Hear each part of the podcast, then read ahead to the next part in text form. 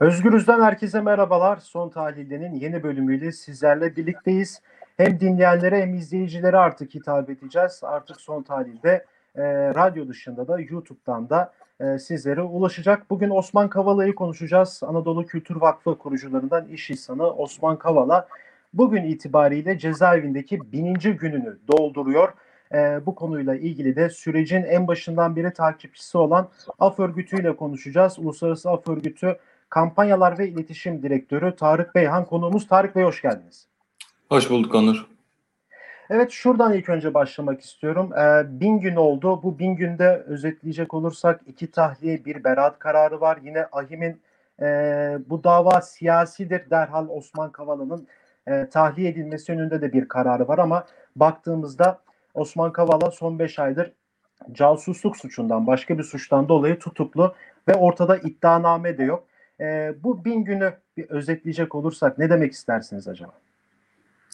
Bu bin günü özetleyecek olursak e, hukukla ilgili hiçbir şeyden bahsedemeyeceğimizi söylemek gerekiyor sanırım. Çünkü e, Osman Kavala tutuklandıktan sonra da ilk iddianamesi de aylar sonra hazırlandı. E, bu iddianame hazırlanana kadar iki farklı suçlamayla suçlanıyordu. Bunlardan birinden e, tahliye edildi, diğerinden tutuklu kalmaya devam etti ki o diğeri Gezi davasıydı. Gezi davası beraat etti. Ardından ilk başta tahliye verdikleri e, suçlamayla tekrar tutukladılar.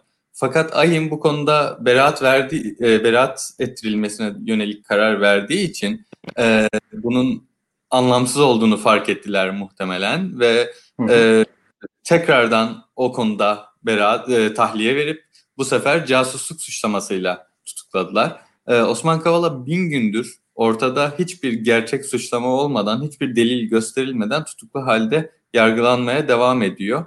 E, ve bunun en kötü yanlarından bir tanesi de şu ki e, bu son suçlama dahil olmak üzere bunların hepsi için eğer ki niyet halis olsaydı hazırlanmak için bin gün vardı. Fakat e, yaklaşık 5 aydır yeni bir iddianame bekliyoruz ve o iddianamenin içinde de muhtemelen Gezi iddianamesi gibi hiçbir şey olmayacak. Evet, bir, bugün de bir e, bin gün oldu. Aradığınız suç bulunamadı sloganıyla da kampanya örgütleniyor. Yine AF örgütü de e, uluslararası arenada da bu kampanyayı örgütleyenler arasında. E, ortada suç yok ama şimdi AYİM'e dönüp bakacak olursak AYİM'in de bu karar siyasidir demişti ve derhal bırakılması lazım demişti. Yani siz bu davanın e, siyasi olduğunu düşünüyor musunuz? Önce bir düzeltmede bulunacağım. Aradığınız suç tabii, bulunamadı. Kampanyası yüzlerce Osman Kavala dostu tarafından örgütleniyor. Uluslararası Af Örgütü'nün e, kurumsal olarak bir e, doğrudan katkısı var demeye e, biraz utanırım o nedenle. E, dünyanın her yerinden evet. sanatçılar, sinemacılar, e, oyuncular e, ve sivil toplum insanları o kampanyanın içinde aktif bir şekilde çalışıyor. E, AYİM'in verdiği kararda şöyle önemli bir nokta var. Bu karar çok nadir verilen bir karar. E, bu davanın siyasi olduğuna dair yöneltilen iddia. E, ve bu kararın da çok geçerli bir dayanağı var. Çünkü e, az önce saydığım şeyler e, burada çok önemli hale geliyor. E, Osman Kavala 3 farklı suçlamayla anlamsız şekilde tutuklanıp serbest bırakılıp e, daha doğrusu tahliye edilip tekrar tutuklanıp e, yargılanması devam ediyor. Arada beraat veriliyor. Ondan sonra tekrar tutuklanıyor. Zaten bu vaziyeti izlediğimiz zaman bunun herhangi bir şekilde hukukla alakası olabileceği iddia edilemez. Hukukla alakası olmayan bir şekilde bir insan eğer ki hapishanede tutuluyorsa buna da siyasi demekten başka bir e, seçenek kalmıyor. Osman Kavala bin gündür tutsak tutuluyor aslında. Çünkü e, yani gerçekten bu yayını dinleyen herkese oturup Gezi iddianamesini okumalarını isterim. Ee, Osman Kavala'ya Gezi iddianamesinde şiddet kullanarak hükümeti devirmek suçlaması yönlendiriliyordu ve bir tane şiddet fiili bile sayılmıyordu içinde. Osman Kavala finansman yaptığına dair suçlanıyordu. Gezi e, olaylarını finanse ettiğine dair suçlanıyordu. Ee, evet.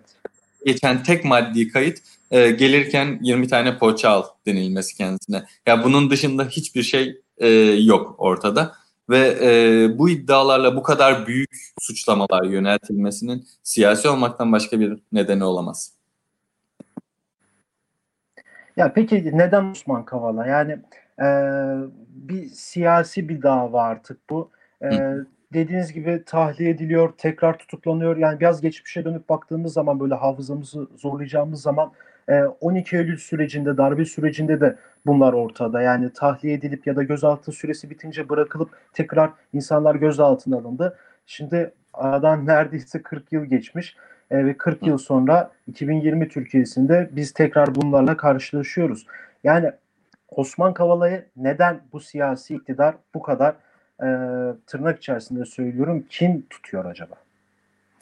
Yani şunu söyleyeyim bu sadece Osman Kavala ile bağlantılı bir şey değil. Biraz kimin e, payına düşerse gibi bir duruma dönüştü bu ülkede. E, sivil toplum alanında çalışan insanlar, hak savunuculuğu yapan insanlar, Türkiye'nin e, Türkiye'de hak ve özgürlüklere dair savununda bulunan insanların birçoğunun başına geliyor. Bunun dışında bizim raporlarımızda tespit ettiğimiz üzere Türkiye'de muhalif görüşler de zaten sıklıkla bastırılmak için bu tarz yöntemler kullanılıyor.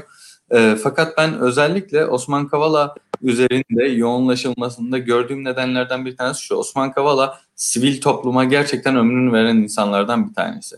E, biliyorsunuz yakın bir zamanda bizim Büyükada davasında da e, ceza çıktı. Her ne kadar e, istinaf mahkemesine gidecek olsa da. Evet. E, aslında çok benzer şeyler. Yani e, buna benzer bir sürü e, kişi aynı şekilde yargılanıyor, aynı şekilde ceza alıyor ve bunun arka planında e, herhangi bir siyasi iddia bulunmamasının yanı sıra maalesef ortaya çıkan görüntü bir şekilde e, yani siyasi bir yargılamadan da öte gerçekten utanılacak bir görüntü ortaya çıkıyor. Çünkü şöyle bir şey var. Osman Kavala'yı beraat ettiren e, beraat ettirdikten kısa sonra soruşturma tehdidi altına girdi.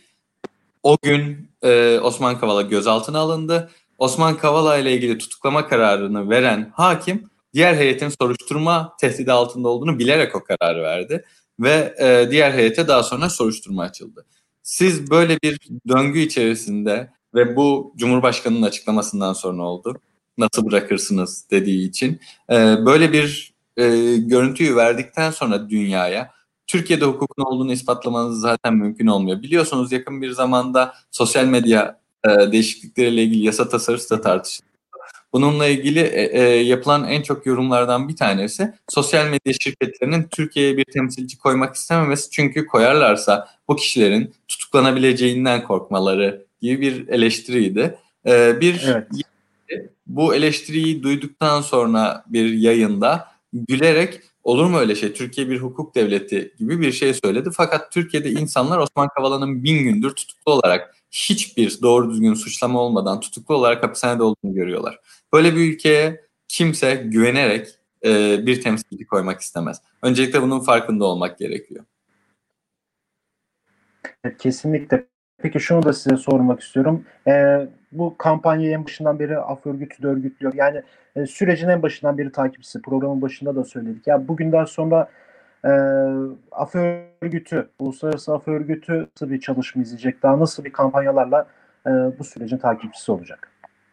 Ya biz sürecin başından beri takipçisiyiz evet. Özellikle e, Uluslararası Af Örgütü e, hak savunucuları ve e, daralan sivil alan konusunda ciddi çalışmalar yürütmeye çalışıyor. Çünkü bu e, iki alan e, maalesef diğer hakları koruyabilmek için öncelikle korunması gereken e, alanlar. E, bugüne kadar yaptığımız bazı çalışmalar oldu tabii Osman Kavala ile ilgili ama bugünden sonra e, ne yapacağımız da yine Osman Kavala'nın diğer arkadaşlarıyla birlikte belirliyor olacağız. E, fakat şimdilik e, söyleyebileceğim şey şu ki e, ne Uluslararası Af Örgütü ne de Osman Kavala'nın arkadaşları ve diğer sivil toplum insanları pek susacağı benzemiyor. Öncelikle onu e, bilmesi gerekiyor bütün herkesin. E, bu yayını dinleyen herkesin de susmaması gerektiğini tekrar hatırlatmak istiyorum. Çünkü e, yani Türkiye'deki biliyorsunuz çok klişe bir sloganımız vardır bizim yıllardır kullanıyoruz. Susma sustukça sıra sana gelecek. Ee, biz bunu evet. her geçen gün gözlemliyoruz. Her geçen gün e, başka birilerinin daha başı derde giriyor. E, hiçbir suç işlememelerine rağmen günlerce tutuklu kalıyorlar, gözaltına alınıyorlar, yargılanıyorlar, haklarına yüzlerce suçlama yöneltiliyor. E, bunun için çok geç kalmadan ses çıkartmaya başlaması gerekiyor insanların. Peki çok teşekkür ederim programımıza katıldığınız için. Ben teşekkür ederim Onur Bey.